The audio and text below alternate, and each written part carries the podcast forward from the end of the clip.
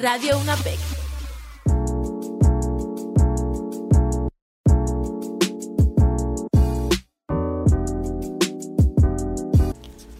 Hoy nos encontramos con un invitado especial y ese invitado es José Roberto Díaz García. Es un productor, actor y publicista dominicano y sobre todo es un apasionado de la actuación. Con 37 años de carrera principalmente en teatro y televisión, se ha consolidado como un actor que da pasos seguros y que sabe lo que quiere. Ha sido nominado en varias ocasiones a los premios Cassandra, hoy soberanos, por las obras La Soga, El Método Groundhog y Palabras Encadenadas. En el 2018 fue un año de rotundo éxito en las tablas, no solo por su labor como actor, sino también porque incursionó como productor y director. Hoy en este día estaremos dialogando, conversando acerca de su vida en la actuación y cinematografía.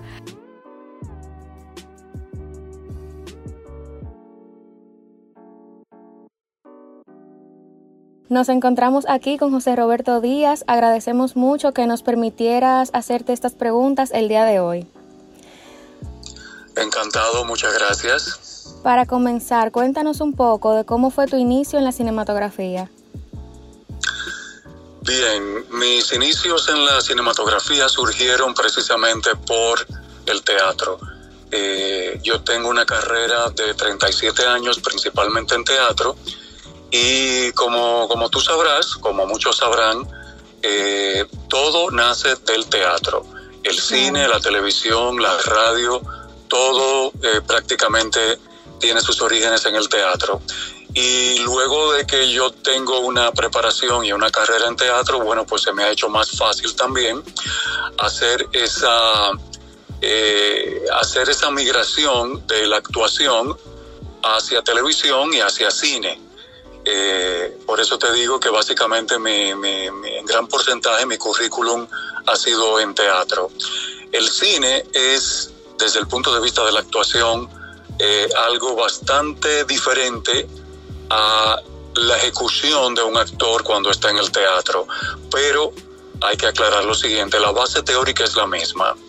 Eh, lo que necesita el actor son eh, conocer los ajustes que hay que hacer si se está trabajando en un medio o en otro, porque, vuelvo y repito, son medios muy diferentes, pero en ambos los actores tienen eh, gran oportunidad de lucimiento, la base teórica que necesitan para preparar un personaje, tanto en un medio como en otro, es la misma, solo que deben hacer eh, ajustes.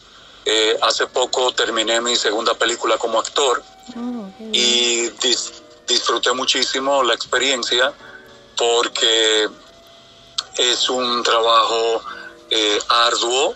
La gente cree que pudiera parecer fácil, pero no, no es fácil, es un trabajo arduo. Pero yo lo disfruto mucho porque eso es lo que me gusta y eso es lo que me apasiona. Muchas felicidades por ese comentario de tu segunda película. Muchas gracias. Eh, eh, se llama Trágico Final ¿Se puede hacer la promoción? Claro, claro, no hay ningún problema. es, es la nueva película de Tito Rodríguez, un gran director dominicano. Eh, se llama Trágico Final. Eh, el guion es de don Roberto Salcedo, la producción también, y me parece que se va a estrenar en noviembre. O sea que ojalá lo, la puedan ver porque es un, un gran trabajo, una gran película. Ok, de acuerdo. Continuamos entonces con la siguiente pregunta y es que si en algún momento has llegado a pensar que quizás hay algunos prejuicios sobre la cinematografía y el arte en nuestro país. En nuestro país lamentablemente eh, siempre va a haber ciertos prejuicios en cuanto al arte. Eh, muchos todavía no lo ven como un modo de vida decente. Eh, los actores, eh, eh, los actores arrastramos un estigma de que somos unos bohemios, somos, somos inestables, tanto económica como emocionalmente. todo eso es bastante alejado de la realidad. El oficio del actor es un oficio, una profesión como otra cualquiera, que exige estudios, exige preparación, y obviamente para poder desarrollarnos necesitamos oportunidades. Y eso no solamente pasa en nuestro país, pasa también en otros países. Eh, Eso es lo, esa es la, la, realidad del, del, pero las cosas, las cosas han ido cambiando, sobre todo para el cine, eh, gracias a la ley de cine que incentiva la producción local y eso, bueno, pues le está dando un impulso grandísimo a la actividad cinematográfica local. Yo estoy dentro del carro, está lloviendo. Yo no sé si, el, si, la, si la lluvia cayendo se, se está escuchando en esta grabación. No te preocupes, no te preocupes, no pasa nada. Sí, respecto a ese comentario que hiciste también sobre lo de los prejuicios, yo entiendo también que es porque las personas que están en el mundo del arte son personas muy eso es por vocación, suelen ser pasionales con lo que le gusta, entonces quizás por eso es que la persona lo ven de esa forma. Sí, sí, pero el panorama está cambiando. Eh, en nuestro país el teatro sigue avanzando. Todos los fines de semana, todas las salas de teatro que tenemos en la, en la ciudad y algunas del interior tienen actividad, tienen presentaciones. Y del cine, bueno, como te digo, eh, con, con, con, el impulso que ha dado la ley eh, al apoyo a la cinematografía local, bueno, pues están haciendo grandes cosas. Ok, entiendo. Sí, eso nos lleva a la siguiente pregunta, que es precisamente eso, de cómo ves tú, ya que estás en ese mundo del arte, de la producción, de la actuación, cómo ves el futuro del cine en nuestro país.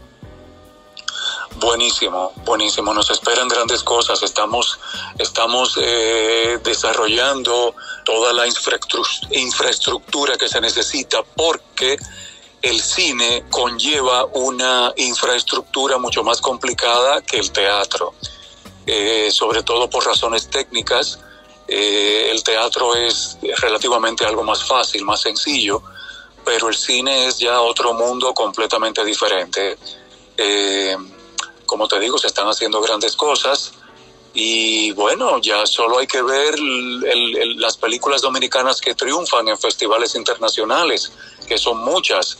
Para citarte un ejemplo, eh, Carpinteros de José María Cabral. Yo me volví loco con esa película, la vi varias veces y, tiene premios internacionales y muchas otras eh, que ahora se me escapan de la, de la memoria, pero, pero seguimos, seguimos avanzando en muchísimo.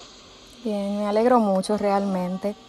Y bueno, para concluir, eh, creo que es la pregunta más importante, la siguiente, que es que según tu gran experiencia y tu gran trayectoria, ¿Qué le aconsejarías a los jóvenes apasionados por la cinematografía para que estos puedan cumplir sus sueños y también todos sus objetivos? Oh, importante esa pregunta, claro que sí. Eh, en el caso del cine es casi idéntico al teatro cuando se me acerca a un joven que quiere ser actor. Es muy importante ver teatro, ver cine, si no puedes ir al cine en, en, las plataformas digitales que hay ahora, en todos esos canales, se pueden conseguir muchísimas películas muy buenas. Incluso se puede ver teatro grabado desde el mismo teatro, eh, se, puede, se puede ver tipo película. Eh, hay muchísimos ejemplos, muchísimas películas buenísimas. Hay que verlas, se aprende muchísimo no solo de, las buenas películas, también si tienes cierto ojo crítico, si tienes cierta preparación, tú puedes hacer una crítica de una película eh, mala, por decirlo así, y como quiera vas a aprender. Es muy importante ver teatro, ver, ver, ver, ver eh, cine, y con eso uno eh, aprende muchísimo. También es importante uno tratar de involucrarse en el medio no te quedes con el deseo. Si te gusta el cine, trata de trata de alguna forma de entrar, ya sea como asistente, como utilero, como, como lo que sea, y, involucrarte en el mismo ambiente, en todo lo que conlleva una producción, no solo de teatro, también de, cine.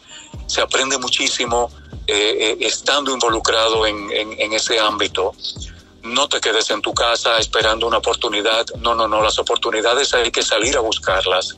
Si, si están estudiando cine, si están estudiando cine en alguna universidad, busquen la forma de hacer alguna pasantía, acérquense a alguien que conozcan, que les dé una oportunidad y no importa si es eh, si no es eh, remunerada, no importa si es ganando dinero, no, no, no, no, no. Lo importante es estar en el medio, eh, trabajar con profesionales, aunque la paga sea mínima o aunque no haya paga, no importa. Lo importante es aprender. Claro, es cierto. Uno puede comenzar gateando y por ahí es que se empieza, como cuando uno es pequeño, empieza gateando, luego se cae, camina, etcétera. Exactamente, exactamente. Es, es una profesión a la que hay que dedicarle tiempo, eh, no nos podemos desesperar. Eh, yo inicié, eh, ¿qué te digo? Hace 37 años, yo recuerdo, me hace mucha gracia porque recuerdo ¿Tú sabes cuánto yo gané por mi primera obra de teatro? 175 pesos. Wow. 175 pesos por dos fines de semana de presentaciones. Era poco, pero yo estaba comenzando. Yo era un debutante, yo no podía ponerme de comparón ni exigir un pago. No, no, no. Y en esa época, obviamente, eh, eh, los precios eran muy diferentes. La entrada a una obra de teatro costaba tres pesos, luego pasó a cinco pesos las cosas han cambiado mucho.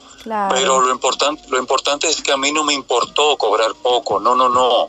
Y eso me ha ayudado a mantenerme en el ámbito teatral y, como dije al principio, del teatro yo he podido migrar y he podido incursionar poco a poco en el cine. Pero lo importante es trabajar, lo importante es mantenerse activo lo más posible. Bueno, muchas gracias por tus consejos, tus recomendaciones. De verdad que esperamos que te vaya muy bien en estos proyectos actuales y en los futuros. Y te agradecemos mucho por tu tiempo para poder ah, responder estas preguntas. Para mí ha sido un placer de verdad hablar contigo y ojalá esto que conversamos pues eh, inspire a otros chicos a, seguir avanzando. Hay que trabajar.